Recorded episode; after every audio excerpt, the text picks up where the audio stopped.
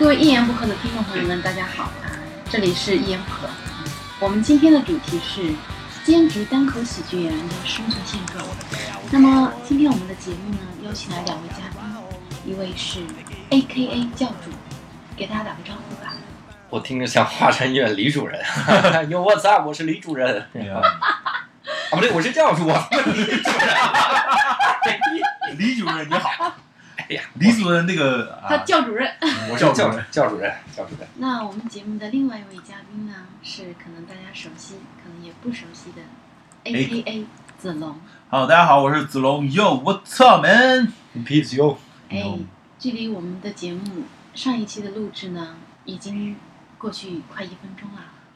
天哪，这么久，我们好久没见了，是吧？我感觉上一期节目啊，不用说上一期节目录的是啥，你听两位主持人的、呃两位嘉宾的说话风格，应该也知道上期节目大概录的是个啥。哎相声，然后哎，对，没然有后鼠来宝，哎，我们这期节目聊的是这个兼职单口喜剧演员的生存现状啊。这个节目这个主题呢是教主想的，嗯，是不是？对。然后，那你聊吧。哎，好，开始。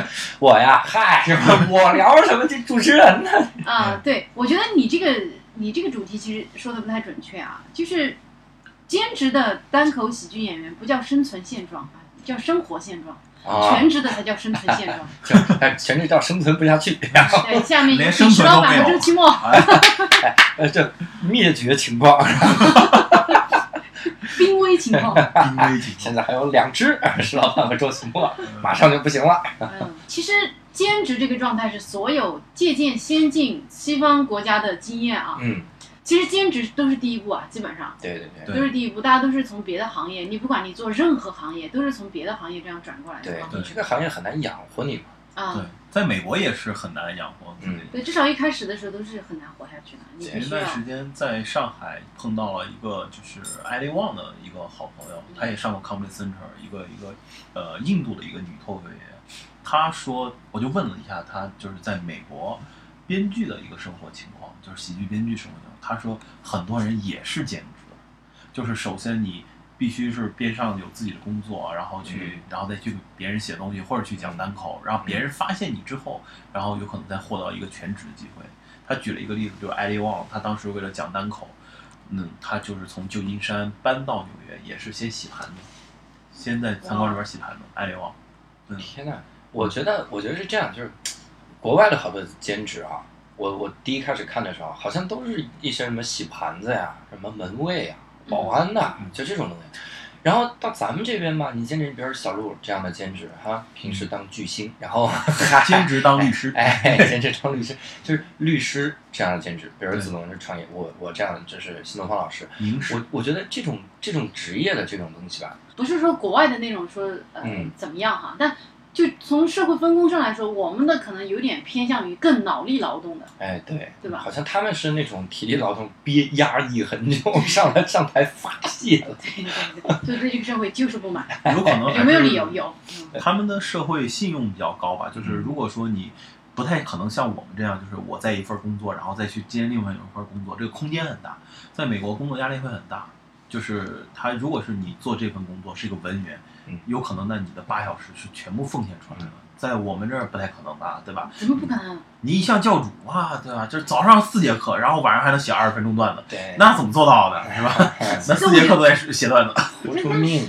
事实上还是我觉得我们中国这样一个迅速发展中的国家啊，嗯就以我们现在这个经济体量和发展速度，我觉得我们的一线城市的人这个节奏啊，一点不比什么纽约啊、嗯这些的还是都还是是要很差一点，真的会会差一点。而且会差一点我我觉得是不是这样的一个情况，就是因为纽约，你光纽约这个城市，你想就一千多个单口喜剧演员，嗯那他啥行业都有，不能全是全职，对对对。那难免会有一些体力。说明我们将来做大了之后，比如我其实们现在也有了，你不觉得吗？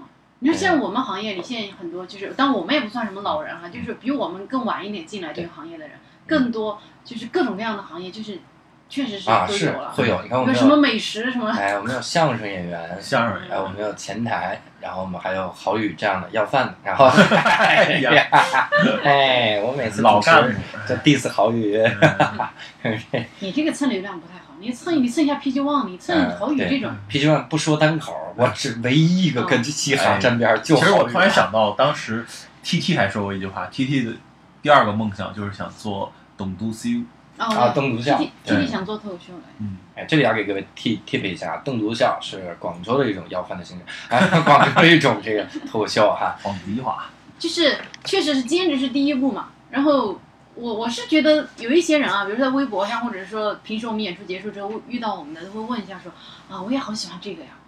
还有那种一腔热血想，比如说还在就读想投入这个对还在上大学的，嗯，想自己将来出来就干这个，就嗯不工作，我觉得这个是绝对不可以，我个人觉得是不合适的，我觉得现在市场应该不合适。不合适。而且就就说难听一点，你看我们每一个人都是在一个，我们至少现在是在从全职做自己的工作到开始嗯兼职做单口喜剧，然后你再慢慢的有一天走向完全全职哈，嗯，全职做单口喜剧，那其实这是需要一个你这样一个过程，你慢慢来发现自己可以有这个能力胜任这个工作对，你才一步一步放弃原来的东西，然后完全拿下新的这一块的东西。对，你在没有证明自己能力之前，你直接跳进来，对你会死。这个我非常支持，就是尤其是很多大学生，然后想做这个，包括很多新人，他想做这个，呃，我是看法和小鹿非常一样，就是做单口喜剧或者做编剧，或者说做喜剧编剧，其实是一个非常复杂和沟通性很复杂的工作。那你必须是要在一个社会团体当中有一定的训练之后来做这个会更合适。如果你愣头青然后冲进来，有很多规矩，包括说话、接人待物这些事情小的细节你都不知道，你去冒冒失失在突然来这个行业去做，其实很容易撞的是一脸青的。嗯，而且我一个切实的感受是这样的啊，我最早进来的时候，听小鹿讲的段子就是律师的段子嗯，听周奇墨讲的段老子师就是老老师的师的段段子子，我讲的段子就是新东方的段子，嗯，子龙和大力讲的就是编剧的段子嗯，哎，石老板也是讲金金融融行业的段嗯子，就是所有人都会用这个行业里的东西，他积累了一些，然后来吐槽，拿出来摘这个东西。嗯如果你光是大学一毕业，我觉得从事这个那太武断了，嗯你你没有吐槽，你不知道社会啥样的。对你一进来，你们有没有发现老板们都是很随性？不是啊，很多老板不随性不，随你性没见过对吧？对就是你这只个。能说你自己的那个，对吧？哎，对，你先，我觉得我一直有一个观点，就是人你总要有一个切入点来观察这个社会。你如果全职啊，冒冒失失的全职，真的，我们也有见过其他的演员，可能刚开始就几年前哈，嗯他就要全职的，就很惨。就是说实话，收入没有保障，会让你过得特别难受。哎，我知道你说的是谁，我要说出他的名字了，小猪就阿是石老板。然后，首先，收入没有保障，你整个人会过得特别颓。对，然后其次就是你没有一个点来观察这个社会了。你不要说你的各种什么自律性啊什么没有用，你希望通过什么影视资料或者是什么东西来观察这个社会都不是那么真实的，所以你还是一定要自己趟出一条道，你来观察，就是来接触这个社会，你才能真的有真实的感受。哎，而而且且你你喜剧嘛，也本身就是一个你用你自己的眼睛和你的立场去观察世界。，对，而且我觉得你们说的这个点，我特别有共鸣。我第一开始，我这是一个反哺，就什么意思呢？我第一开始在新东方待久了，然后我来做单口，然后我发现我在新东方的工作感觉不一样嗯，为哦啥呢？？因为我在新东方只接触新东方的人，嗯，我来这儿接触了律师啊，然后这个金融行业的人、编剧啊，就是大家的想法都不一样嗯。而且比如说我们平时聊天，跟子龙也聊天，子龙他对新东方比如不了解，那我嗯给他讲一些新东方的事儿，嗯他可能对这个领域了解，这些东西综合在一起对，可能让我的段子更好，嗯我在新东方视野也更开阔。嗯，而如果你一上来就做单口吧，你可能就扎在这里了，你天天认识就这么几个人，对，然后你自己没有一个独特的领域，没有一个反哺，是没有一个基石，这就是很很尴尬。其实人还是要丰富自己，对，要那丰富自太己的你生活只跟这样一堆人在一起，可能一开始你会觉得哇好多人，但是你时间一久了、还是这群人，慢慢慢慢你会你的思维就会趋近于对稳定，而这且样很危我不险。知道你们有没有这个想法，就是我有的时候会刻意让自己累一点儿。一是如果我一上来就只做单口，我现在作息就应该是早上睡到十二点，然后下午看几个专场，开心嗯是吧嗯？然后晚上参加一个小演出，然后弄完大家喝喝酒，然后再回去，就跟那个唱民谣的那些人，哎，张伟伟，我听过他们那个采 访，张伟伟他们现在住大理，他们每天干嘛？就唱歌，然后嗯白天呢踢毽儿，然后晚上睡觉。 然后你就说我也去你大爷要踢毽儿 了，就是明天我们踢毽儿好吧？哎妈的，踢毽我很厉害，就是这个感觉。但是我觉得，如果我这样下去的话，可能两三年，我这个人，你让我再去上班，我上不了了，嗯我就废了，我不习惯早起，那就是这个感觉。所以我觉得不能过太太舒服。嗯当然，其实我我还有一个问题，就是如果我真的专心光做这个，我怕我我赌大了，嗯，就是你的奔驰还还贷还不上了是吧？哎，还贷肯定还不上了， 没戏了，是吧？就是怕你赌大了，你可能没有你想的那么拼搏。你进这个里稍微稍微懈怠一点点，你就想的是我辞了职做这个，嗯，那你这个压力是非常大的。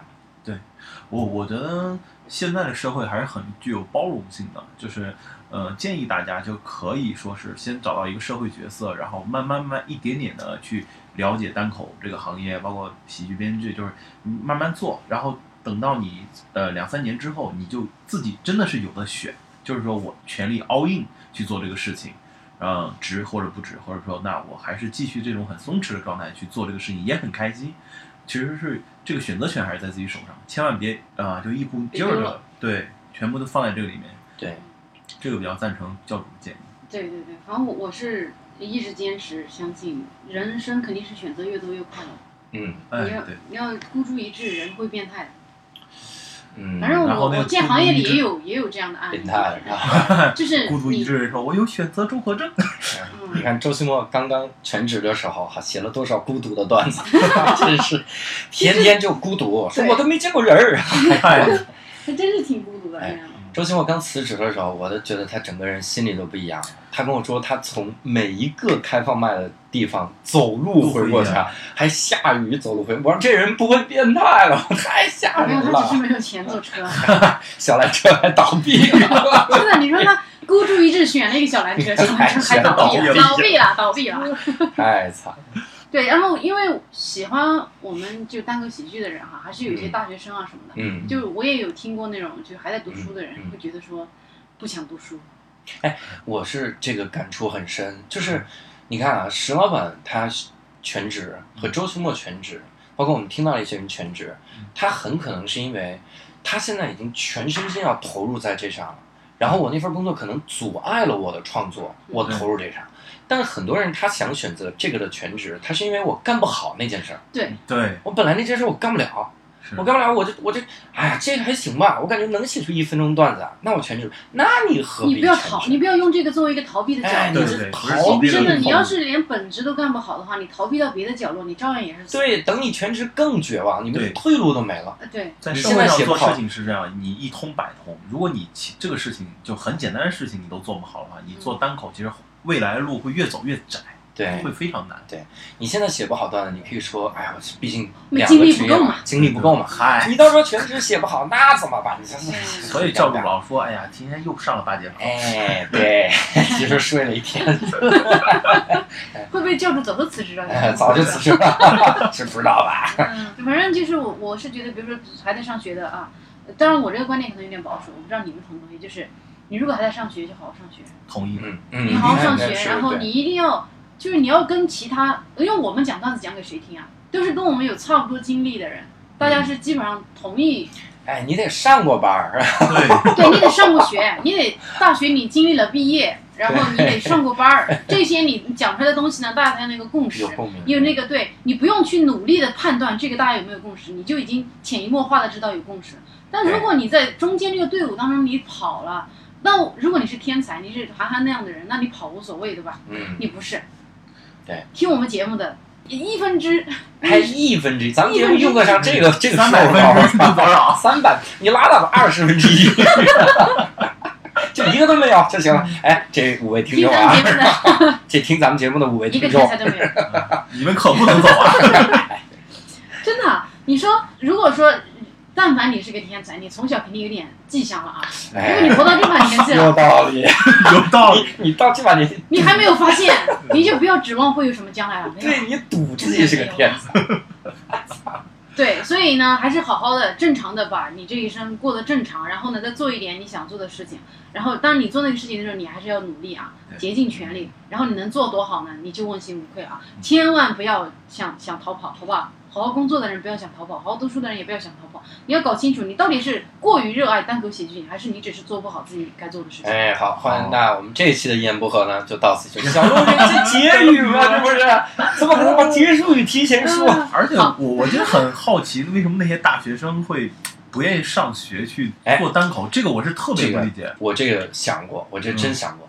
他可能就是看了吐槽大会，因为我、哦我加了一些那个扑哧那边的一些粉丝群也好，嗯还包括那个线上的课程我也加了，嗯因为很多人就他们有个线上课叫吐槽是门手艺，哦然后那个课对我加了啊，大家别这个别冲动啊， 我不是非常推荐啊，我是也推荐的不推荐，啊 我也不是不推荐，我是推荐你的，对多少人推荐嘛？你啊先说。咱们他妈就五个听众，我觉得对你们其中俩推荐啊，石老板和周秋波，郝宇老师我就不推荐了。然后 所以就是我在那些群里真的发现，他们会对李诞和池的那个状态有一种错误的判断，他们认为啥呢？我只要认真写啊，我也不会吐槽池子没文化呀，我也能上去。王建国那角色我能取代，那真是不一样。他一想我能取代，那我就成了，比如陈晓峰，我是王建国，然后我或者甚至我张绍刚，对吧？他觉得张绍刚那段子我也能写，你说池子没文化吧，谁还不行？比如说啊，收音机前的我们的听众，下面这个段子是要大学学历，所以池子你赶紧把收音机关了。你说这谁不会说？嗯他就觉啊得这个是会个说，嗯段子呀，他就觉得这是一个嗯，这是一个很容易的事儿，他可能就想我全身心投入，我可能就火了。但是嗯其实火那些人不知道，就是池子当然属于个例了，嗯但是像李诞和建国这俩人，我是跟他一块儿工作过，嗯就是他远比我们普通的编剧要更努力，而且对他的花的时间更长，再加上他们俩其实算是非常有天分的人，嗯，就是天分又加努力，这这一般人真的很难跟能望取尘代。莫及了嘛？而真的是望尘莫及哎你看李诞，我第一本书看《笑场》，那个时候他没火呢，我就看了他《笑场》，我觉他得是那真是哎有市场是生火了才生出活来的，他是校长是在扯就经七，晚八零后吧。对，是他吐槽大会之后推的校场嘛？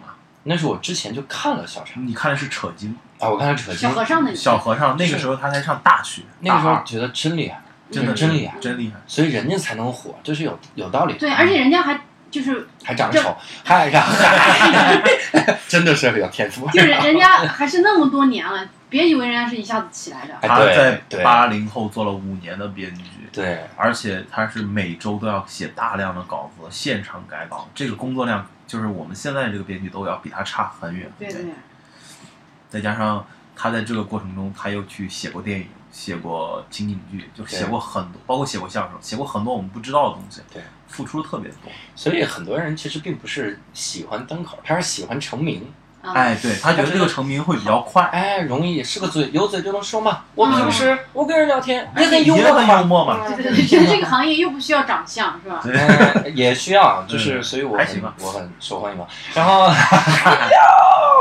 哦，我是如苗果族这，个行业需要长相，我们为什么做个音频节目？哎，有，哎呦我操，啊因为没哎呦我操钱没钱做直播设备，问不要点问骗人点儿上了，问点儿上了。而且这个音频节目谁创始的？周 奇墨。哎呀，越来越最早用 iPad 录，哎还记得。对，有一次我跟石老板还有周奇墨三个人录，然后我们三个人信誓旦旦的跑到咖啡馆坐着之后，周奇墨发现自己没有带 iPad，那你们还露个蛋呢？后来用我的手机录的。哎呀，这个消音怎么消啊？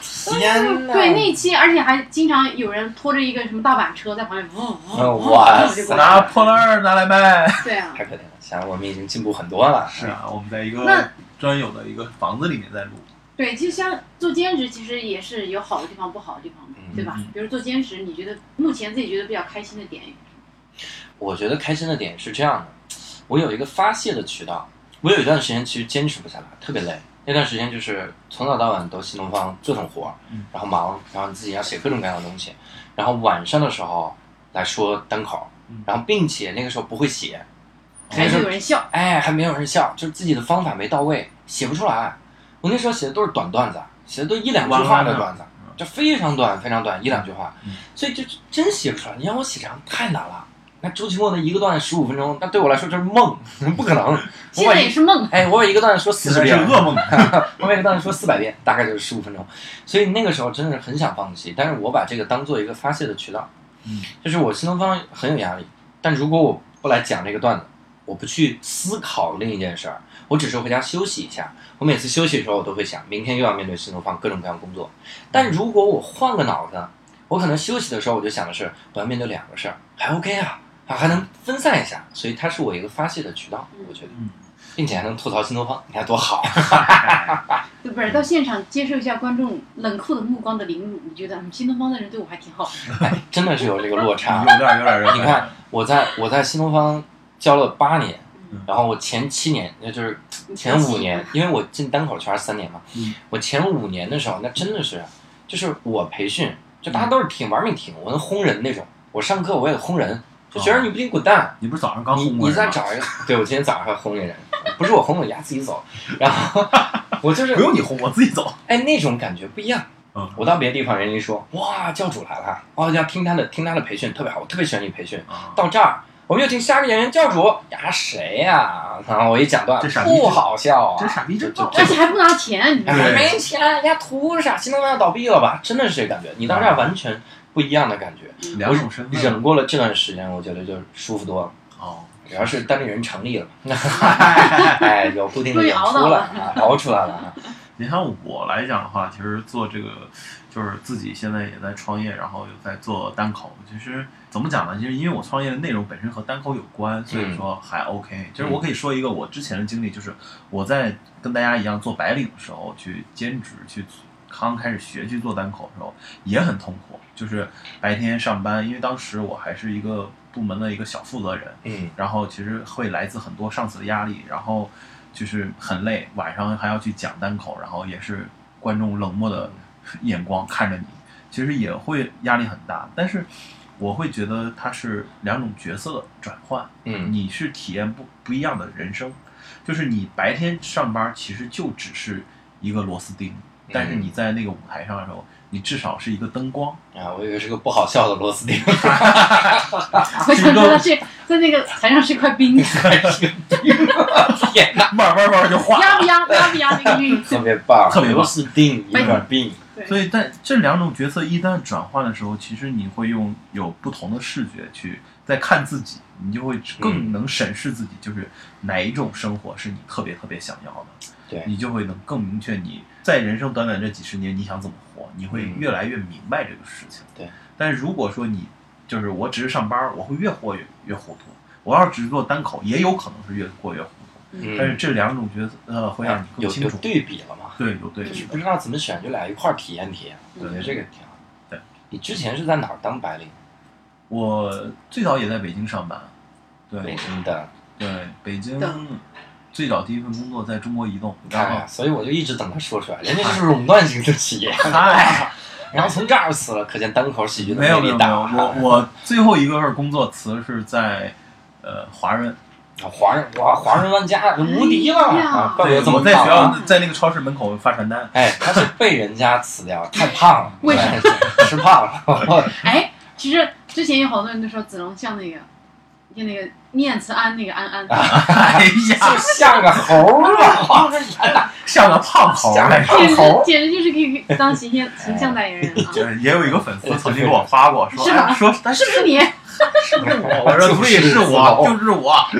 嗯其实前段时间有一天啊，就是呃，开麦麦结束之后，跟一帮人坐着聊了一会儿，然后其实多数人啊，那帮人里面百分之九十都是新人，呃嗯就是可能今年才开始做的。嗯嗯然后那些人其实不是很清楚这个行业的收入现状，因为他们还没有收入啊，嗯，所以就是、啊对，就比如我们作为那他兼们已职，经很清楚了 呀。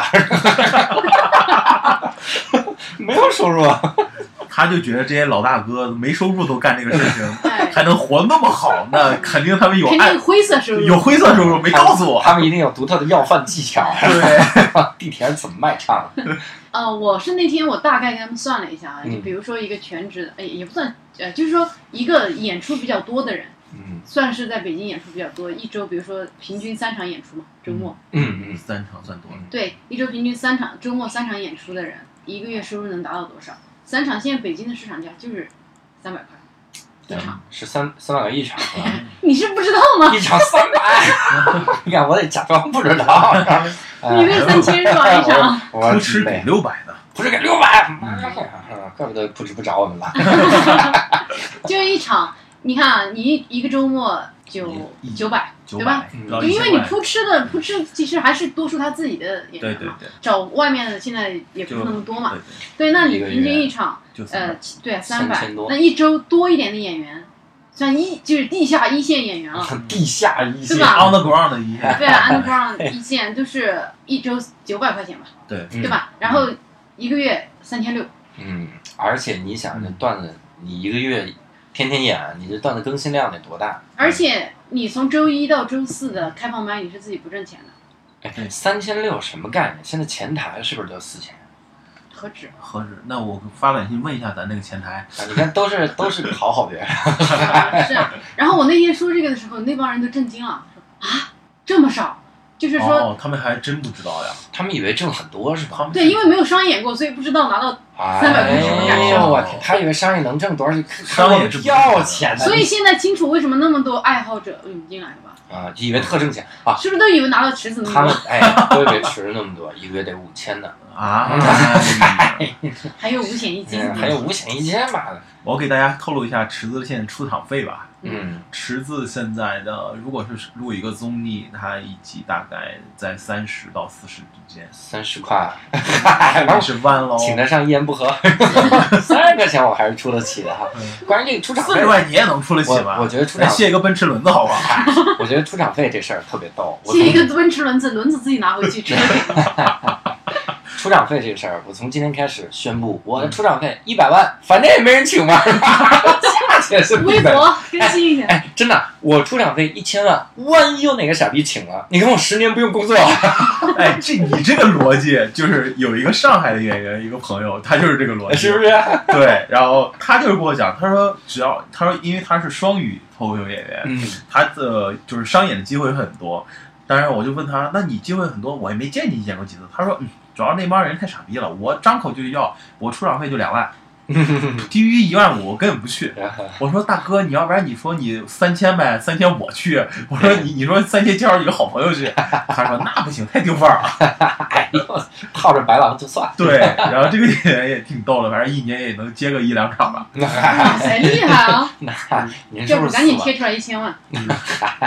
对，我觉得其实兼职好的一点还是啊、比如说收入还稳定一些啊，嗯也不会那么燥，嗯对吧？对也不会对也不会容轻轻易就抑郁活着下也去很。重要，对生对活对活着很重要。因为人，我还是觉得有有一点责任感啊。我就自己觉得，就是你把自己养活，别拖后腿，这是一个。嗯对其次，你还有家里人呢，家人是是，对吧？你像子龙这有家有室，是吧？哎，就给家里人拖后腿，这是感谢是吧？我们家那感谢一你位老婆是吧？是吧，能 挣那么多钱，然后就是收入方面嘛，你稍微稳定一些啊。其次，工作也是我们的灵感来源之一嘛。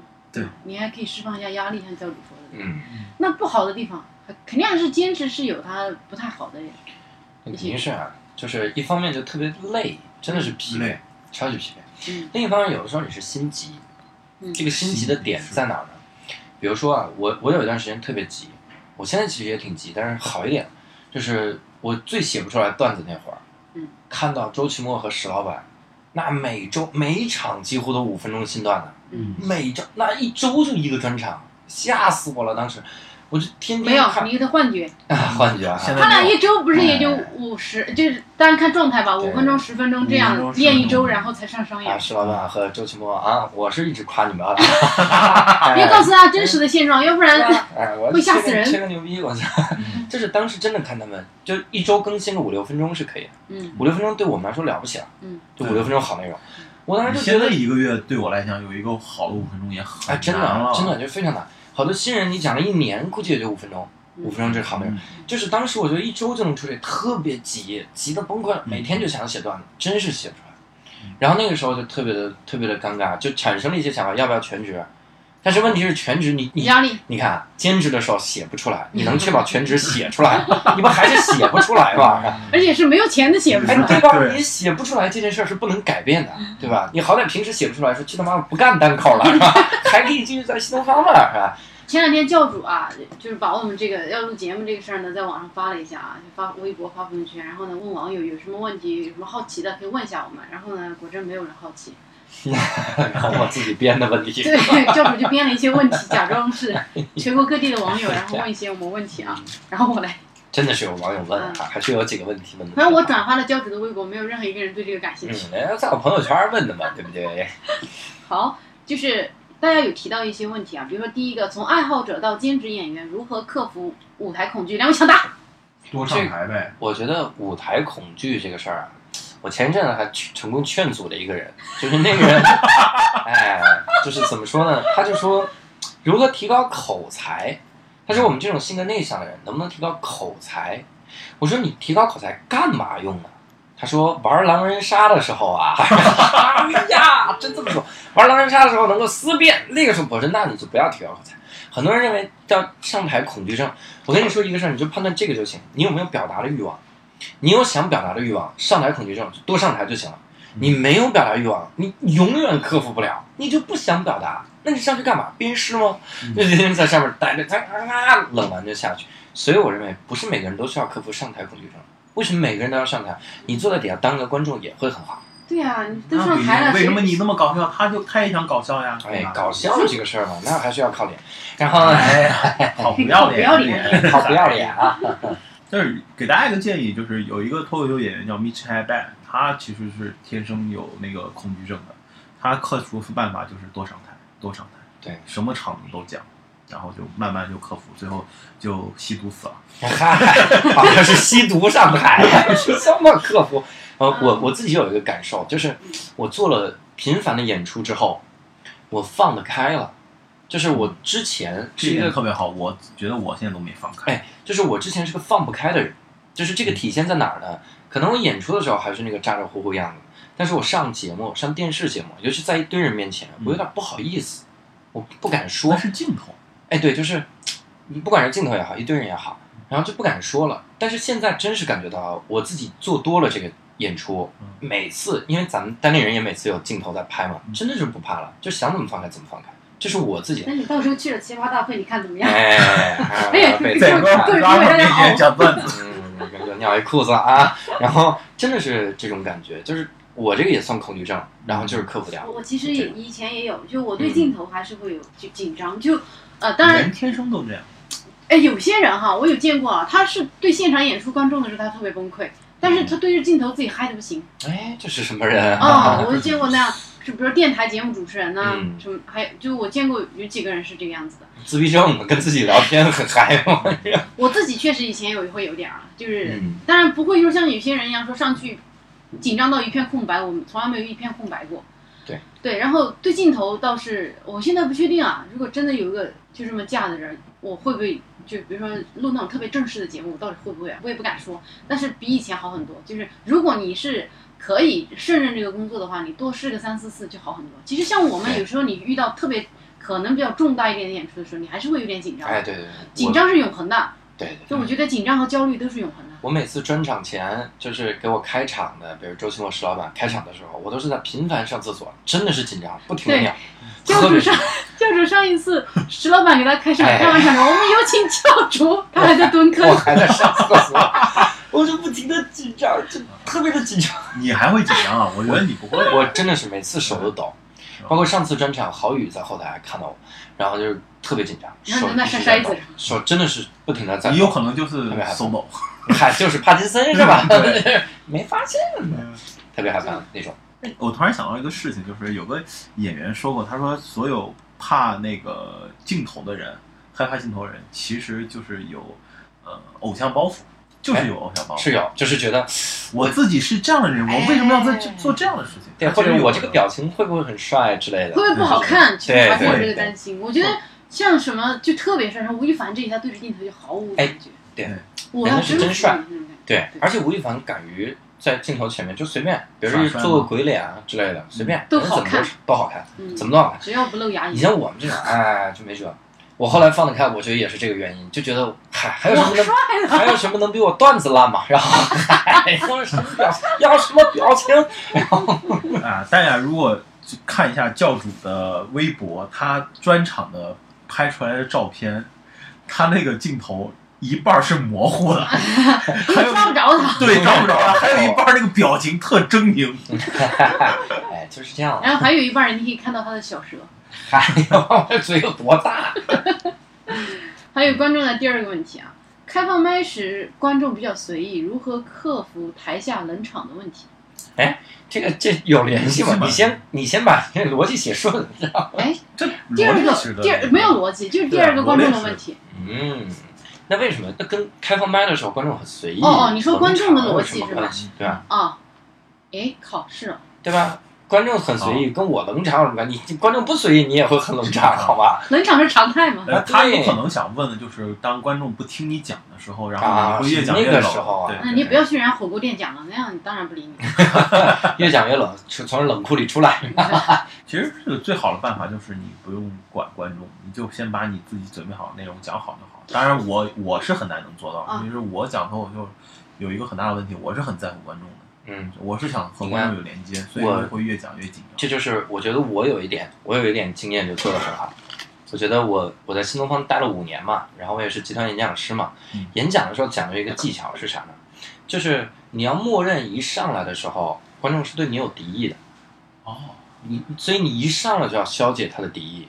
那你看我很多次演出，尤其我在早期的时候讲背水一战那些段子的时候，嗯我每次一上来一定是一个短平快的包袱，包括现在也是，一嗯上来感谢石老板一个特别好的 gay，好开玩笑开玩笑，一般的 gay，然后就这种东西，这种短平快的东西让他迅速笑一下，嗯，或者你迅速自嘲一下，释放压力。哎，他就会觉得哎这个人还行就 OK 了。嗯，但很多的演员他上来没有这个环节，嗯那观众就会想啊操要干嘛了？我看一看。好屌哦！啊，前提往下泼，牛逼啊，出梗了吧？我不笑，冷了吧？ 这感 觉，原来教主在台下都是这么看我们的。啊哎嗨，就真的是这个感觉，笑不出来了。对，所以一上来就消解掉他的这个事儿，这是我我特别还有一个就是很多演员进不了状态，我真的分享过这个点，我上台永远是跑着上去，而且是鼓掌，玩命鼓掌跑着上，这是我跟日本漫才学的。日本漫才上来就特别欢快对对对啊，哒哒哒哒上来，啊哒哒哒，呀然后逼就哎，就那种那种，我也是一上啊，自然而然会让观众进入到一个很哎嗨的状态。对对，因为有的时候开放麦，你说实话说，我们有请下个演员子龙，也没有音乐，然嗯后子龙慢慢走上来，啊、大家好，我是子龙。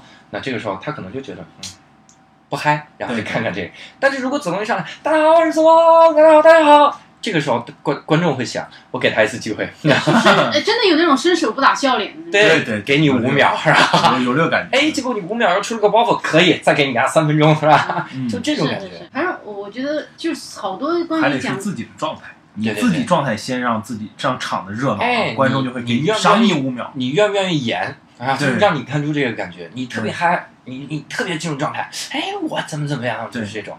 所以你看 Chris Rock 他就容易热场，啊就是国外的一个美国的一个喜剧演员嗯，然后他一上来就是哎妈的 fuck 啊，他就来舞台上来回的走，大对家他一直看走一直他，走对吧嗯？他真是一直走，嗯大家就看他非常进状态，他会吸引着你。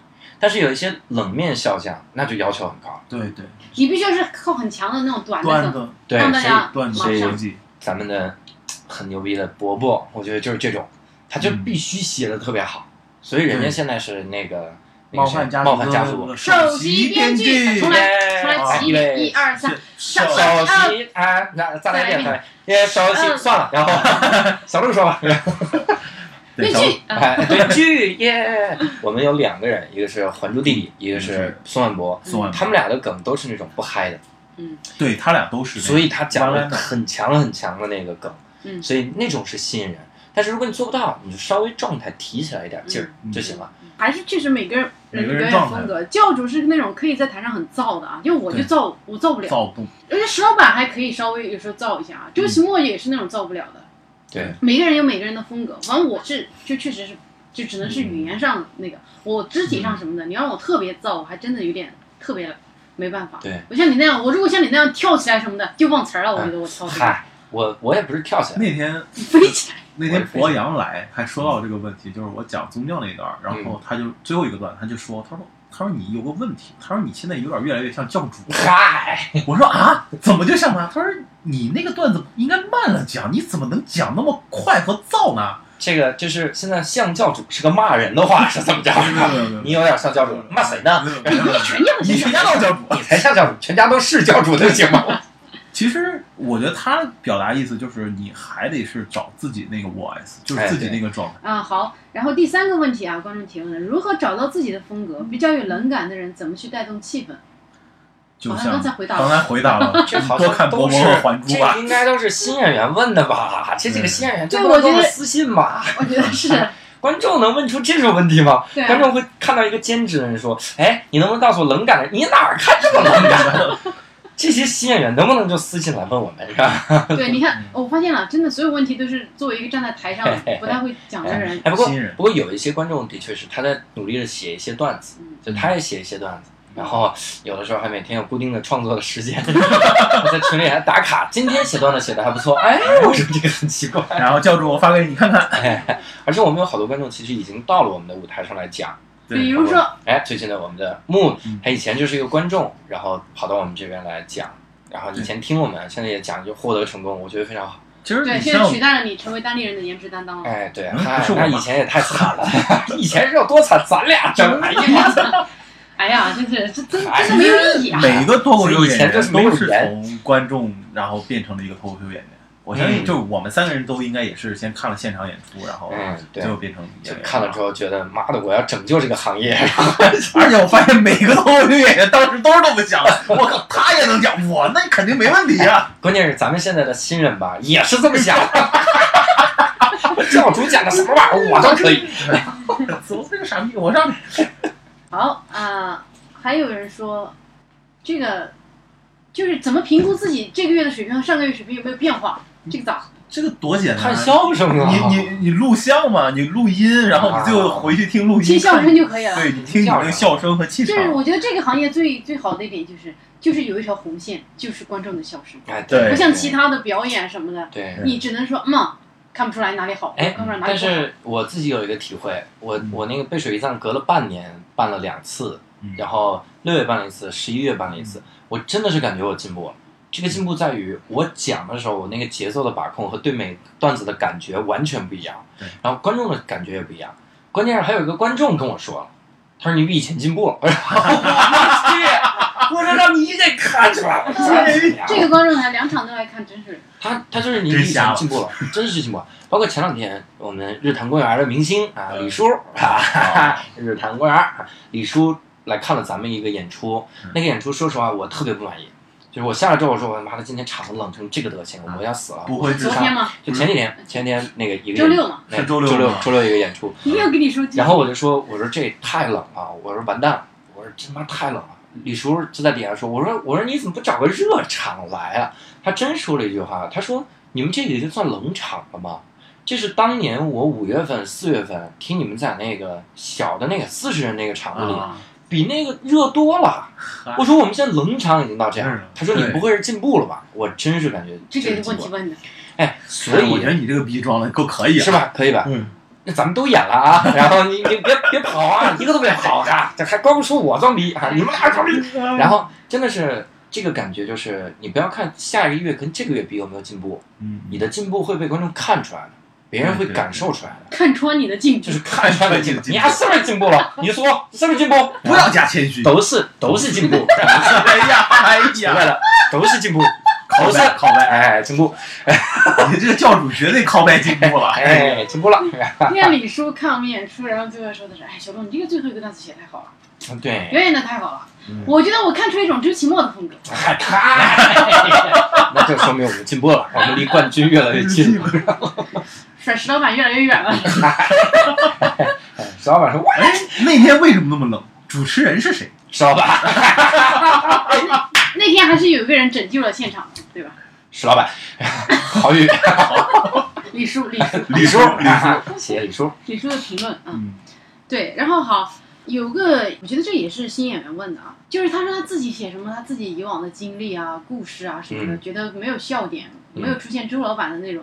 哎，就是这这个这个问题就问的有点扯淡了，就为啥呢？就是跨步太大。哎，对，真扯到他了，真的是这对，个。就是，我们多数演员都还停留在写短段子的嗯，和观点类段子的一个探索阶段。我以前写过一个，就是段子的五个境界。嗯第一个就是一个趣事儿，这是你不能讲的，嗯就是因为趣事儿你自己想着乐，嗯，你表现不出来，嗯不能讲。嗯第二个就是一些简单的好笑的说法，对，比如说刚才说比如说我是那个面黄肌胖，嗯哎，这是好笑的说法，这叫新梗或者文字梗，这个阶段，然后再往上点叫笑话，嗯假的，讲就是比如小明去去买个啥，就那种感觉嗯，这是假的。第四个是我们现在最常用的，就是观点类的，有一个观点或者观察式的，嗯你们有没有发现什么对什么太奇怪了嗯？最高级别的就是情绪的逆向，就是周奇墨那种嗯，你真的底下你写不出来，你写不了第五种。对，真是这个感觉。你只还能是一步步你来得一步一步爬，你啊这对个就是慢慢一来下子就想跳到讲故事，你就是想太多了。对，而且你也不那你边是你谁不你这可种能困扰就是不该存在对的。你，你说你练一个月你就能干掉周奇墨吗？我也是练了两个月才干掉，然后 咱俩不说话就看着他。哎，我说的是在篮球方面，啥？篮球期末打的也还 可以周啊，奇墨说他不打篮球，啊 其实好像还可以，打他吧，好像还可以。这哥们儿，就那天是谁说的？在群里说说，其实讲故事段子是最能考验一个人他的基本功能力强不强。石老石老板，哦，说石老板说对，，其实你看，齐墨在开他这个“哎呀算了”这个专场之前，他真的他以往所有的段子他都丢了。对，对，他就舍舍弃了，我觉得一到两个专场，他最是后才最定下早来接近三个小时的人，对但是他在大到三个小时的时候开了第一个对一小时专场，那扔了好多段子。对啊，嗯他之前全是观察式的，对啊，像是小狗什么那些段全是观察式的嗯，很吓人。而且我觉得真的，我现在也写一些故事，小鹿也写故事嗯，当然我们三个的故事就不一样。这是石老板总结的嘛嗯，包括石老板也写故事嗯，他真的是跟我们以前的风格一样。你看对周奇墨以前的风格就是那种观察，然后慢慢叙事。你们有没有发现？哎，你嗯直接说一他个，还是我是我是吐槽类的，嗯，我是吐槽类的，小鹿是假想类，他就嗯想如果这样的话怎么怎么样。嗯石老板呢就是不好笑一类，然后。他是你的老 板，啊，对不起，就是好笑一类，然后 特别好嗯笑，石老板爸爸，然后就是真的是每个人必须把之前的段讲熟，才能往上爬。嗯，对。我觉得是这样，因为不要着急，慢慢来嘛。你先把那种碎碎碎碎的对，慢慢攒一点着点，攒着，真的是攒着。等着我现在最好的段子，二十四孝的那个段子，攒了一年多。嗯石老板有一个什么安徽的人的那个段子，啊，攒两年，攒了两年。对你最嗯后你那个题材，你要在一定的时间，你才不会浪费。啊哎，对，其实我我那个冰淇淋那个啊，嗯是我很久，我是前段时间不是在写节目嘛，嗯然后我实在是没有时间写新段子了，啊，然后我就去刨我以前的素材库，然后那个就是第一个素材库里面第一个材料，哦，这样啊哦，就是四十年前，你二十五岁的时候嗨，我就刨过来，我想，哎呀，要不就写一个这个吧就，写，对，然后真的是，真的是这样。有的时候你就是莫名其妙想出还来是。留着。我那二十四孝段，我是骑马的时候颠出来的。那天他跟我说，我在想你在干骑马说明真的说明你这二十四孝真的是个屎啊，对他那教个主他发那那个个 horse，他那个他那个那个马呀，就走那个泥泞的路。我当时就想，妈的，在古代这帮人不死了吗？哎，突然就想，古代人好像没有更好的办法，然后就用这句话贯穿我那个梗，哦，就是这样的想出来的。到底怎么讲？因为骑马真的很无聊，就看着马踩泥潭。我那个马吧，骑着骑着就跑了嗯。我本来在你就这个悬空了。 哎，真的，我在这个对手，然后后来我到对尾，因为我那个马走着走着自己喝水去了，你知道吗？ 走走走我都到湖里了，你喝水呢？ 这真的是这个感觉，没事儿干就想这个，就憋一憋，不要急着呢，手里这点东西觉都得得赶好紧多写好。多题材还是自己现在有点驾驭不了。对，哎，那今天我们关于主题，我们的主题是我们没有主题，我们哎，瞎关于聊我。们今天的兼职单口喜剧演员的生活现状的问题呢，就聊的差不多了。根本没聊我的现状， 就回答观众提问。那我们节目呢就差不多到此结束了，嗯，感谢大家的收听啊！我是咱们节目的主持人小鹿啊，感谢今天的两位嘉宾，谢谢大家，谢谢。好，谢谢大家收听一言不合，我们下期再见。下次见。 Hey, yeah, I wanna shoot, baby. Shoot, Ooh. How you doing, baby? No, not you. You. The bowling